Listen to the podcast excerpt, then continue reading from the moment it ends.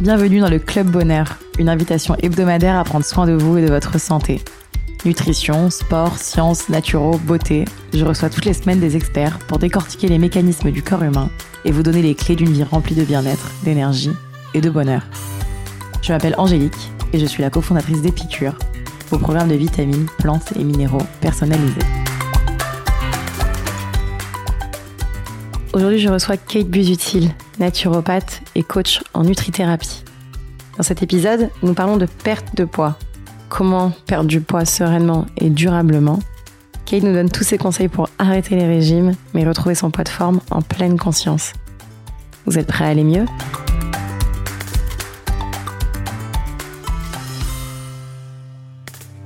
Salut Kate Hello.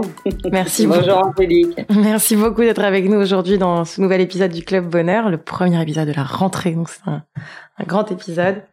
Euh, pour te présenter en quelques lignes, euh, tu as travaillé longuement dans la communication euh, et la mode, et tu as ensuite décidé de te reconvertir et de donner un nouveau sens à ta carrière en te consacrant à tes passions, la nutrition et la cuisine, des passions qu'on partage.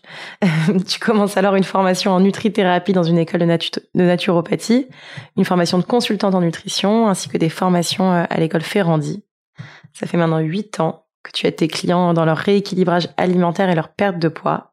Tu as une méthode euh, de minceur qui s'articule sur le fait de réapprendre à manger sainement et en conscience, dont on va bien parler, pour changer mm-hmm. ses mauvaises habitudes alimentaires. Tu as également ouvert ton premier Diet Kate café dans le 16e arrondissement de Paris au sein du studio de yoga Le Tigre, qui donc j'imagine n'est pas ouvert en ce moment, mais où on va se ruer dès que la vie va reprendre. Bien sûr, et on va y courir. Euh, et lors du deuxième confinement, tu as également mis en place une cure minceur d'un mois euh, qui a pour but de réapprendre aux gens à se nourrir correctement pour avoir un corps en bonne santé. Tu es effectivement très dynamique sur Instagram et tu donnes beaucoup de conseils. Est-ce que tu as des choses à rajouter? Alors, je n'ai pas fait uniquement une formation de nutrithérapeute, j'ai fait une école de naturopathe et ensuite je me suis spécialisée en nutrition. Donc j'ai appris, j'ai appris la naturopathie dans sa globalité et ensuite j'ai choisi de rajouter des modules pour vraiment avoir ce focus nutrition. Génial. Euh, qui est effectivement euh, parce que c'est vrai que la naturopathie est plus large et plus globale et euh, donc j'imagine que exactement exactement. on prend vraiment le problème dans sa globalité le bien-être dans sa globalité. Moi c'est vrai que je suis très focus sur la nutrition les aliments qui font du bien et apprendre à manger en conscience ben justement, si on est ensemble aujourd'hui, c'est pour parler euh, minceur, qui est un sujet qui est un gros sujet qui touche à peu près beaucoup, beaucoup, beaucoup de personnes dans cette population. Tout le monde veut toujours mincir. Euh, y a toujours... Et puis c'est vrai que les confinements, malheureusement, ça a fait grossir les Français. Ouais, bah exactement, ça a fait grossir les Français. On passe aussi beaucoup de temps avec soi-même, donc on a beaucoup de temps pour se regarder, euh, pour s'interroger, pour remettre en question euh, ses habitudes. Euh, et du coup, si on... puis au-delà de ça, enfin, il faut vraiment prendre en compte que notre santé en ce moment, elle est très importante. Il faut renforcer nos défenses immunitaires au maximum parce qu'il y a quand même un virus qui est extrêmement virulent. Exactement. Et ça, nous, on fait que de le répéter. Ce qui est vrai, c'est que euh, déjà, notre santé, il faut particulièrement en prendre soin et on peut euh, franchement faire des choses pour, euh, pour renforcer son système immunitaire. Mais ce qui est effectivement difficile, c'est qu'en plus de ça, on est dans une période où on peut dormir un peu mal, euh, on peut passer la journée à la maison en étant en faisant pas beaucoup de sport, on peut être stressé et que du coup, alors que c'est une période où il faudrait un peu renforcer ce système immunitaire, on a tendance à, à, à peut-être lâcher. Exactement si on est ensemble aujourd'hui, c'est pour parler donc effectivement euh, minceur et surtout euh, comment mincir euh, durablement et je dirais sereinement parce que c'est souvent deux points qui sont pas toujours forcément liés à des régimes euh, où on peut souvent ne pas mincir durablement et reprendre. Exactement. et en tout cas, c'est très très souvent aussi pas très serein comme moment de se priver de beaucoup de choses. Toi, tu parles de manger en pleine conscience, donc j'ai l'impression que c'est au cœur de ta méthode. Est-ce que tu peux peut-être nous raconter un peu euh, ce que tu entends par euh, par ça? Bien sûr. Alors, en fait, moi, je suis contre les régimes parce qu'on est tous d'accord aujourd'hui pour savoir une chose, c'est que le régime est voué à l'échec les seuls euh, régimes qui aident vraiment les gens à perdre du poids, c'est quand on parle de gens qui sont obèses, qui ont un vrai suivi, un vrai régime, qui sont suivis par des médecins, qui ont des, des opérations d'estomac, etc. Là, on peut parler de régime. Maintenant, les petits régimes qu'on fait où tout d'un coup euh, on arrête de manger, on reprend un mois après, etc., c'est une catastrophe et pour la santé et pour l'organisme et pour la balance. donc voilà, donc moi j'ai mis effectivement, ça fait quelques années que je reçois en consultation des patientes à qui j'explique que manger en conscience c'est la clé de tout. Alors manger en conscience, c'est-à-dire on n'est pas dans un truc extrêmement perché de méditation en mangeant, etc. On est juste dans quelque chose de très factuel, c'est-à-dire qu'on prend conscience que tout ce qu'on met dans sa bouche, euh, eh bien, ça va nous apporter quelque chose de bien ou de mauvais pour notre silhouette et pour notre santé. Donc, à partir du moment où on mange en conscience et qu'on va, je dis n'importe quoi, décider de préparer une ratatouille et que cette ratatouille, on va la préparer au mois de juin, on va se dire, ben voilà, je fais ma ratatouille avec des légumes de saison, pourquoi c'est des légumes de saison? Parce que ben, j'arrive en été et que j'ai besoin de légumes qui vont rafraîchir mon organisme, alors qu'en hiver, j'ai des légumes qui réchauffent l'organisme. Donc voilà, manger en conscience, c'est tout ça. Manger en conscience, c'est je fais un dîner avec des amis avec des écarts, parce qu'on reste humain et qu'on peut pas être dans la privation en permanence. C'est comme ça que on regrossit derrière. Donc si on fait un dîner et qu'on décide de boire du vin et qu'on décide de prendre un dessert et qu'on décide de prendre du pain eh bien le lendemain, on rééquilibre tout ça. En se disant, voilà, hier j'ai fait des excès, donc aujourd'hui je vais axer ma journée sur des protéines, sur des légumes, je ne vais pas manger de sucre, et éventuellement je vais faire un jeûne séquentiel et arrêter de dîner à 19h, ce qui est pas mal, de toute façon la veille à 1h du matin j'étais encore en train de boire du vin. Voilà, manger en conscience c'est tout ça. Génial. Et concrètement, euh, qu'est-ce qu'on peut faire? Donc c'est prendre, j'imagine, on parle beaucoup de la, pleine conscience aussi, mais donc j'imagine c'est, s'arrêter, respirer. Euh, comment est-ce qu'on cultive la pleine conscience? en conscience et se faire du bien, c'est trouver des recettes, aller au marché, faire des courses ou aller chez le petit épicier à côté si on n'a pas le temps d'aller au marché, faire des courses et se dire que ce n'est pas une corvée de prendre soin de soi. Ce n'est pas une corvée de se faire à manger, même si on est seul. Donc ça, c'est la première chose qui est très important. On a déjà fait la moitié du travail. Ensuite, quand on arrive dans sa cuisine et pendant 15 minutes, on prépare sa recette, parce qu'une recette bonne, c'est pas forcément une recette qui prend une heure et demie. Là, on a fait la deuxième partie du job. et la troisième partie, c'est quand on va s'asseoir, et qu'on va savourer ce qu'on a pris le temps de préparer. Et c'est là où le manger en conscience prend tout son sens, parce qu'on se pose la question de savoir ce qu'on met dans sa bouche. Combien de fois j'ai des patientes qui viennent me voir et quand on discute, elles m'expliquent qu'elles ont des jobs, qu'elles bossent dans des grandes sociétés parisiennes et qu'elles ont une demi-heure pour déjeuner, qu'elles courent chez Cogent chercher une salade et qu'elles ont leur ordi allumé et qu'elles mangent leur salade en regardant l'écran et en travaillant et qu'elles jettent ensuite le plastique à la poubelle, bim, tout est faux. Et elles sont incapables de vous dire ce qu'il y avait réellement dans leur salade. Voilà. Donc c'est l'antithèse du manger en conscience. C'est prendre cinq minutes pour soi dans la journée. C'est pas beaucoup cinq minutes pour être en bonne santé. Et se dire dans mon assiette, il y avait des vitamines, il y avait des nutriments, il y avait des légumes, donc il y avait des fibres. Donc voilà, je suis OK. J'ai pris exactement ce dont j'avais besoin aujourd'hui en termes de vitamines, nutriments. Et j'imagine que c'est aussi euh, une bonne manière de calmer un peu le grignotage euh, Alors, c'est la meilleure manière de calmer le grignotage et c'est pour ça que moi, mon rééquilibrage alimentaire qui a connu vraiment, qui connaît un bon succès, en fait, il est basé sur les aliments à index glycémique faible. Et ce programme 1 que j'ai lancé euh, après, non, au début du deuxième confinement, quand j'ai entendu qu'on allait être confiné parce qu'à la fin du premier confinement et pendant trois mois, j'ai eu énormément de patientes qui avaient pris du poids, mais qui avaient pris beaucoup de poids pendant le premier confinement, des 5, 6, 7 kilos et qui arrivaient désespérées parce que l'été était là. Et du coup, quand j'ai entendu deuxième confinement, je me suis dit, oups, on va prendre le problème en amont. Et du coup, on va apprendre à manger en conscience pendant un mois. On avait quatre semaines, on avait du temps, on était chez nous, donc on avait le temps de bien comprendre les choses. Et en fait, ce programme, un mois pour manger en conscience, est basé sur des aliments glycémiques faibles, mais c'est bon. C'est-à-dire que vous ne déclenchez pas votre pic d'insuline parce que vous ne mangez pas d'aliments qui vont déclencher le pic d'insuline. Donc, pas de pic d'insuline déclenché, pas d'envie de grignotage, pas d'envie de sucre. Ça, c'est la première chose extrêmement importante. Et le nombre de témoignages que j'ai reçus de filles qui avaient terminé le programme en me disant on veut un 2, on veut un 2, parce que c'est incroyable. On a perdu 5 kilos en un mois, mais c'était bon, on a bien mangé. Et c'est pour ça que je me bats aujourd'hui pour expliquer à tout le monde que le, le, le, le, blanc de poulet dans son assiette avec les quatre haricots verts, mais franchement, c'est un suicide quotidien. Alors qu'on peut, avec euh, des épices, avoir des saveurs incroyables dans une assiette, un arc-en-ciel de couleurs, etc. Et on mincit. Et euh, effectivement, pour euh, préciser, exactement ce que tu disais, mais le régime a un index glycémique euh, faible, donc c'est effectivement on privilégie des aliments qui vont pas élever la glycémie trop vite. Voilà, qui ne vont pas déclencher le pic d'insuline et qui va faire qu'on ne va pas stocker ce qu'on va manger.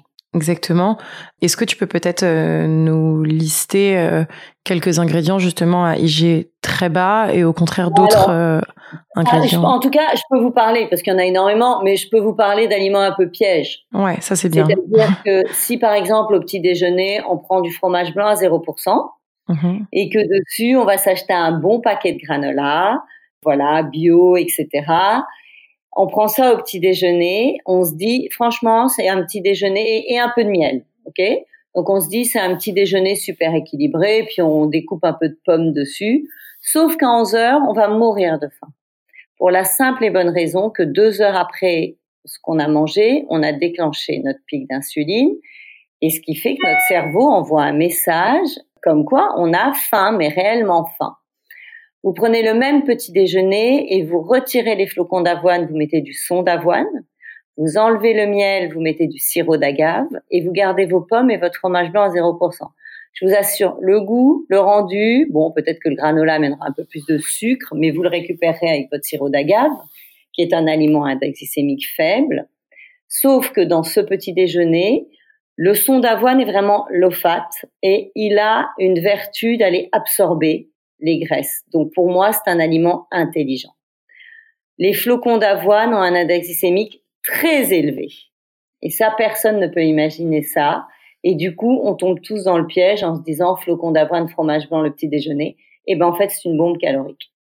C'est très intéressant. Euh, et je pense qu'effectivement, on se doute pas euh, de ça. Abricot frais, abricot sec, pareil. Un, un index glycémique élevé. L'autre, l'abricot sec a un index glycémique faible euh, l'abricot frein, index glycémique élevé. Voilà, il y a plein d'aliments comme ça.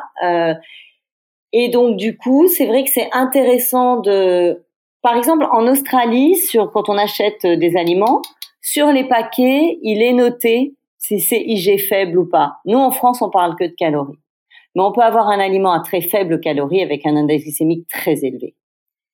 Et euh, donc j'imagine que les listes euh, peuvent être peuvent se trouver sur internet pour les personnes qui n'ont pas forcément euh, l'occasion de.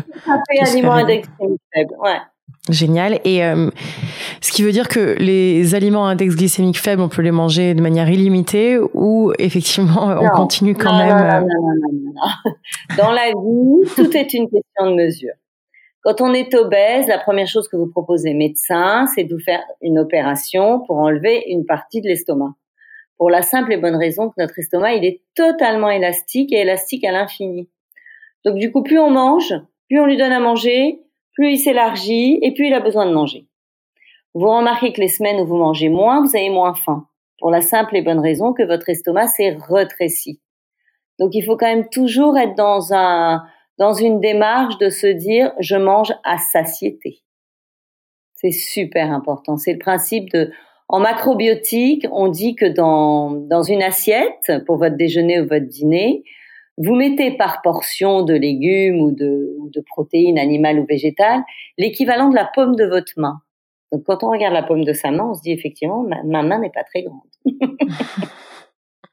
c'est, je me souviens, c'est ce qu'avait fait euh, Nathalie Portman pour perdre du poids pour Black Swan. Elle pouvait plus manger plus que l'équivalent de sa paume de main euh, cinq fois par jour et ah, bah ça avait été très très efficace visiblement. Ah, bah voilà, c'est ça. Le principe de en macrobiotique. Et eh bah c'est parfait. Je pense qu'effectivement ça devait venir de, de ça.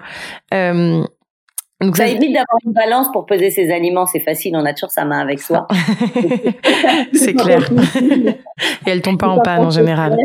elle, manque plus de piles. un peu de lentilles, un peu de voilà. Génial. Et euh, que penses-tu euh, euh, des produits laitiers, des céréales, du gluten, du sucre, enfin tous ces de l'alcool, toutes ces choses sur lesquelles on, tape un peu en ce moment, à tort ou à raison, c'est pas tant le, débat, mais en tout cas pour mincir, est-ce qu'on bannit tous ces produits-là ou pas forcément? Moi, je suis de la génération où j'entendais à la télé les publicités, euh, les produits laitiers sont nos amis pour la vie. Ça a duré longtemps. Tout grandit avec ça et avec, il faut du calcium pour grandir, il faut du calcium pour grandir.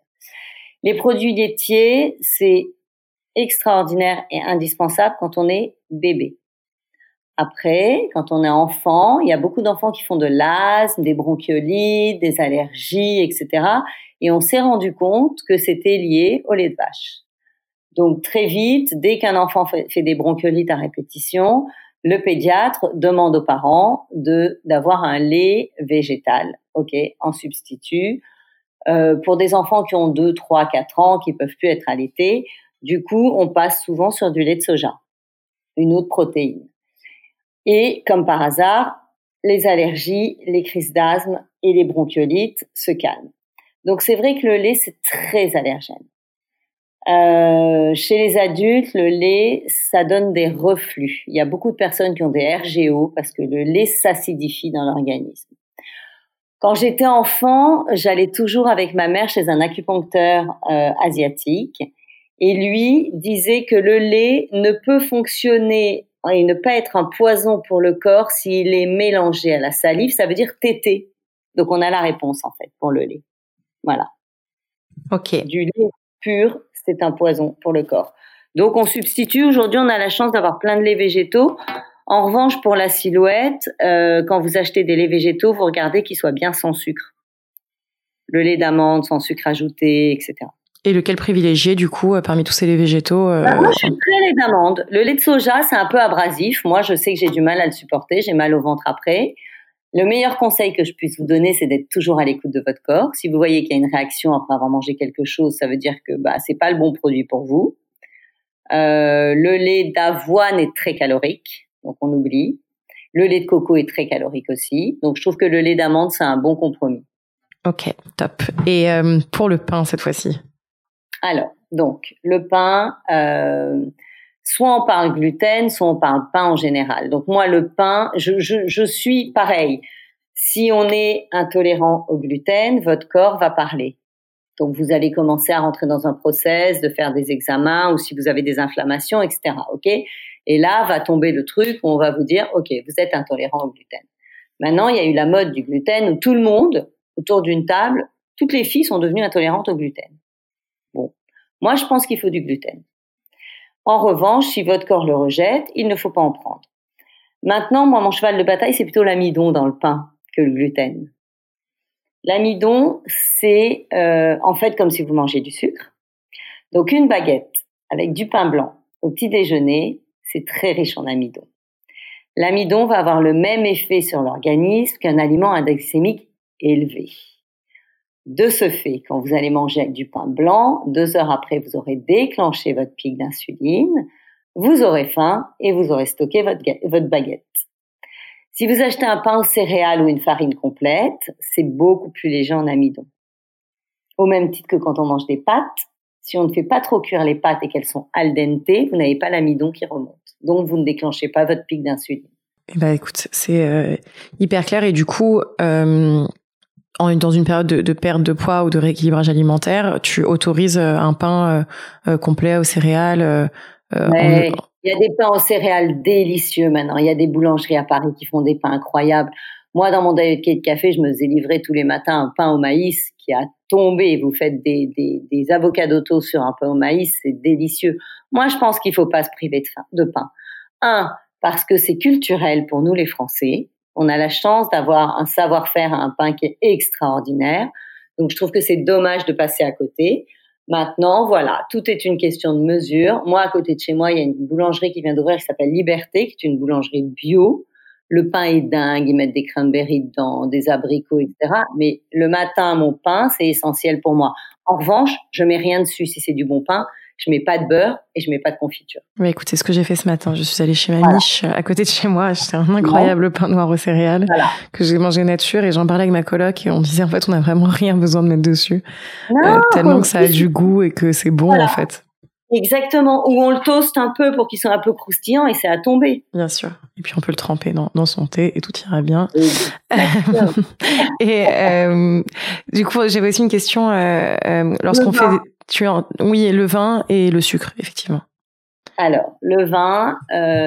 Enfin, l'alcool en général, du coup, j'imagine. L'alcool en général, on sait que c'est mauvais pour la santé. Les alcools blancs brûlent l'œsophage.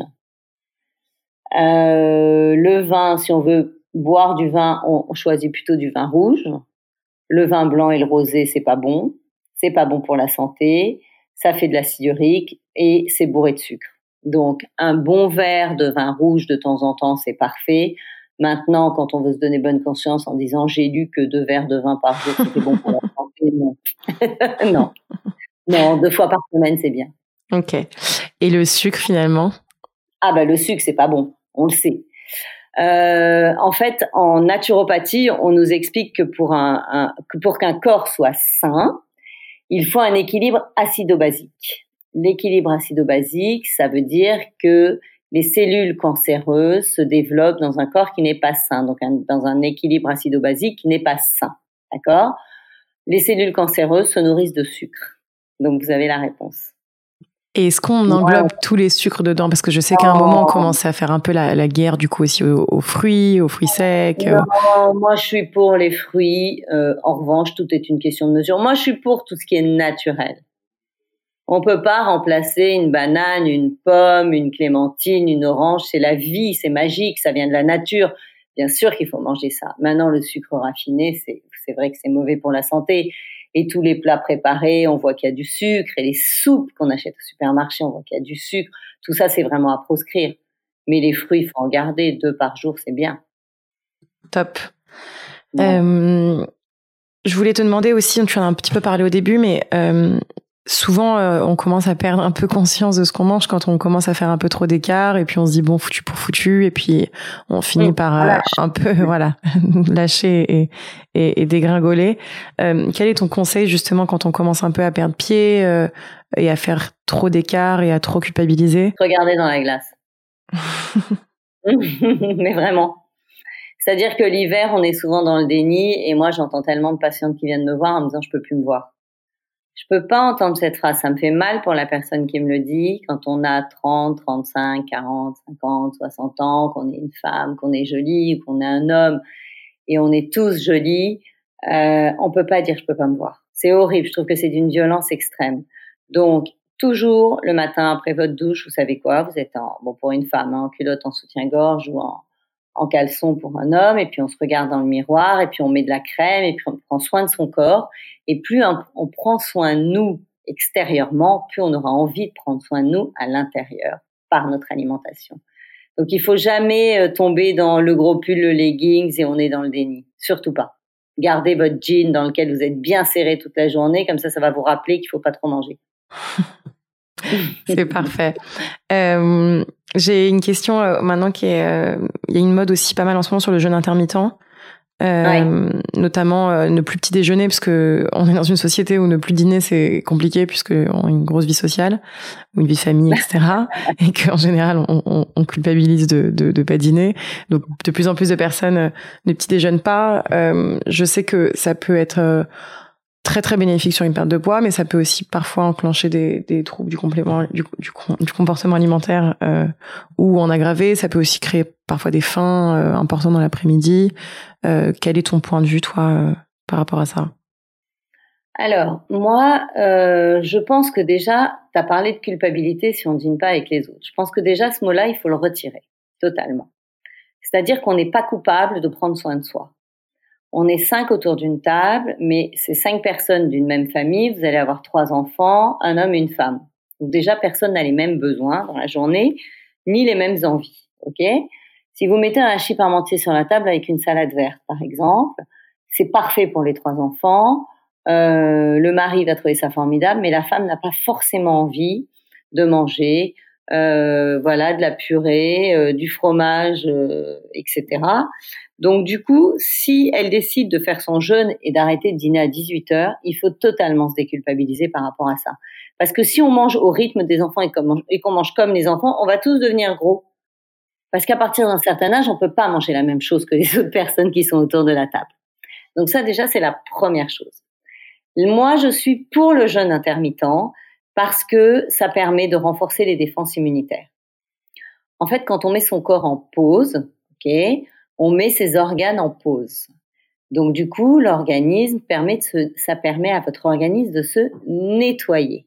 Votre corps a besoin de faire des pauses pour nettoyer les émonctoires, euh, les reins, le foie, euh, l'intestin, l'estomac, etc. Le travail ne se fait pas seul. C'est pour ça qu'on vous dit que la nuit, en fait, c'est, il est important de dormir parce que vous avez un nettoyage interne. Maintenant, si vous arrêtez de manger, c'est par choix pour vous faire du bien, ok? Mais moi, je suis pas tellement pour compter les heures. Vous savez, il faut faire 14 heures, il faut faire 16 heures. Je suis pas du tout d'accord. Moi, je pense que un soir, moi, je le fais. Un soir dans la semaine, je ne dîne pas. Et pourtant, on est cinq chez moi. Je ne dîne pas, je prends un thé, je me mets à table avec tout le monde, je discute et ça change pas grand chose finalement, sachant que j'ai préparé à dîner pour tout le monde et que tout le monde se régale à table. Euh, en revanche, j'offre un vrai cadeau à mon corps. Et mais moi, je le fais le soir et pas au petit déjeuner. Maintenant, vous pouvez le faire au petit déjeuner, sauf que moi, je suis pour un vrai petit déjeuner équilibré. C'est le repas pour moi le plus important de la journée. En fait, c'est l'énergie que vous allez donner à votre corps pour la journée. C'est comme une voiture sans essence le matin, vous pouvez pas démarrer. Je donne toujours cet exemple parce qu'il est très concret. Si vous donnez pas d'énergie à votre corps le matin, allez travailler, sortez dans le froid, marchez pour aller au bureau. Euh, c'est dur quand même. Je trouve que c'est s'infliger quand même quelque chose de difficile. Alors qu'à 19 heures, un bon bain chaud, euh, une infusion ou un bouillon et vous arrêtez de dîner et vous vous couchez, c'est quand même beaucoup plus doux pour l'organisme. Oui, et puis c'est effectivement plus cohérent aussi et plus logique, euh, je pense. J'ai euh, une autre petite question, euh, juste sur ton programme en général. Est-ce que tu ajoutes d'autres choses, du sport, j'imagine Alors j'ajoute plein de choses en fait, parce que si tu veux, moi je pars du principe que, enfin déjà j'ai envie, j'ai envie de, partager tous les tips que j'ai et qui fonctionnent. Donc c'est vrai qu'il y a pas mal de tips healthy dans le programme. C'est 28 jours pour mincir en conscience et il y a un deuxième programme qui était 28 jours pour mincir durablement, c'est-à-dire venir ancrer les habitudes du premier programme. Et au bout de 60 jours, normalement, on est libre, on a 60 recettes, on a, euh, on n'a pas 60 recettes, on a 120 recettes plus les petits déjeuners. Donc avec 120 recettes, on est capable d'assurer quand même quelques années de vie euh, culinaire en se faisant du bien et sans grossir. Voilà, donc c'est un peu l'idée de base de mes programmes. C'est un programme qu'on peut acheter sur Instagram qui est à 90 euros et dans lequel vous avez effectivement euh, des liens avec euh, voilà des cours de yoga, euh, de la respiration, tous les types celles-ci que moi je connais et que je mets en pratique au quotidien. Génial. Et donc beaucoup beaucoup de choses. J'imagine que c'est global comme approche. ah oui, c'est vraiment une une approche globale de bien-être avant. Parce que c'est tout ce qu'on recherche à la fin. On ne cherche pas à être la plus belle d'Instagram ou plus mince que la voisine. Je vais vous dire une chose, c'est que si on mange en conscience et qu'on mange des bonnes choses, tous, tous les kilos qui doivent partir vont partir. Donc moi, quand des filles me disent j'ai suivi le programme, j'avais ces trois kilos qui partaient pas, je comprends pas comment ils sont partis. Mais ils sont partis parce qu'ils avaient plus rien à faire là. Et puis ceux qui doivent ne, ceux qui ne doivent pas partir aussi ne partiront pas. Il faut aussi accepter au bout d'un moment que qu'on a une morphologie, qu'on a un corps. On a un corps et qu'il faut pas essayer d'être plus mince qu'il ne faut parce qu'après on n'a plus d'énergie, on a des moins jolis cheveux, une moins jolie peau, etc. Donc c'est pas l'idée. Eh ben, je te remercie beaucoup. On va passer à notre format de questions-réponses rapides, notre quiz tonique. Mhm. Est-ce que tu es prête? Je suis prête. si tu avais un livre à conseiller Ah, les quatre accords de Toltec. Ah, bien sûr. J'en ai qu'un celui-là. Et le cinquième aussi qui est sorti. Qui, qui est sorti. Voilà, exactement. Déjà, avec les quatre, on s'en sort plutôt pas mal. c'est clair, c'est un travail d'une vie. Euh, un aliment à consommer sans modération Un aliment, euh, bah, le, le mug d'eau chaude, toute la journée. Une recette préférée euh, le dalle de lentilles, corail, une recette indienne que j'adore, qui réchauffe l'organisme l'hiver, qui fait du bien et qui fait mincir. Une activité pour euh, prendre conscience Ah bah moi le yoga, je suis une inconditionnelle. La prochaine personne que je devrais interviewer euh, Elodie Garamond du Tigre Yoga Club. Ah bah bien sûr. Elles ont euh, en ce moment, les salles sont fermées, c'est compliqué. C'est compliqué et ça commence à être très embêtant pour tout le monde. pour moi aussi la première. Est-ce que tu as un dernier conseil à donner à nos auditeurs? Prenez soin de vous. Personne ne le fera aussi bien que vous. C'est mon mantra. On est bien d'accord là-dessus. Euh, et pour te retrouver, donc il y a ton compte Instagram euh, Diet Kate Spirit et également du coup euh, sur ton compte Instagram euh, l'accès à ton site et à tes programmes. le Diet Kate Café du Tigre Yoga qui on l'espère va vite pouvoir rouvrir. 29 rue de Chaillot rouvrira quand les clubs de sport et les restaurants vont réouvrir. on a hâte de vous accueillir. on croise les doigts pour que la vie soit clémente. Est-ce qu'il y a d'autres endroits où on peut te retrouver? J'imagine que tu fais aussi des consultations. Euh, voilà, je suis tous les jeudis au Bon Marché à la Maison Bien-être qui a été créée par Olicence, Elodie. Mm. Euh, une autre Elodie d'ailleurs. euh, voilà, c'est une maison où on prend soin de vous aussi. Et moi, c'est toute la semaine. Et moi, j'y suis tous les jeudis. Et vous pourrez retrouver tous les produits Épicure d'ailleurs sur le stand. Donc c'est plutôt bien. ben, je te remercie. je te remercie infiniment, euh, Kate, pour ton temps et tous euh, ces conseils qui, je suis sûre, vont passionner nos auditeurs et qui donnent très envie de rejoindre tes programmes. Et à très vite, j'espère. Je te remercie. Merci de m'avoir écouté. À très bientôt. Si vous sortez reboosté, remotivé, réénergisé par cette conversation, n'oubliez pas de partager l'épisode, mais surtout nous laisser 5 étoiles et un commentaire sur l'application Apple Podcast. Pour plus de contenu sur le bien-être et un récap de l'épisode, rendez-vous sur epicure.com.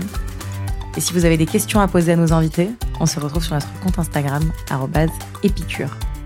À la semaine prochaine.